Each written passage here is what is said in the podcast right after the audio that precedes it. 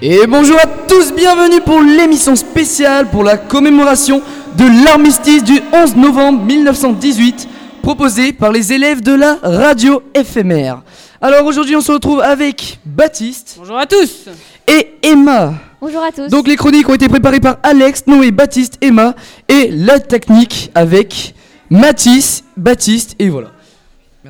Au sommaire de l'émission, des chansons thématiques, interview de Hervé Comédien qui jouait Marius dans Poilu Chaud, anecdote sur la Première Guerre mondiale, invités spéciaux, Monsieur Caratini et Madame Peralta qui nous font l'honneur aujourd'hui de venir nous voir, explication des sonneries du jour et celle avec le clairon, des civils à l'épreuve de la guerre totale, c'est le nom de la chronique de Ludovic, et euh, lecture d'une lettre d'un poilu.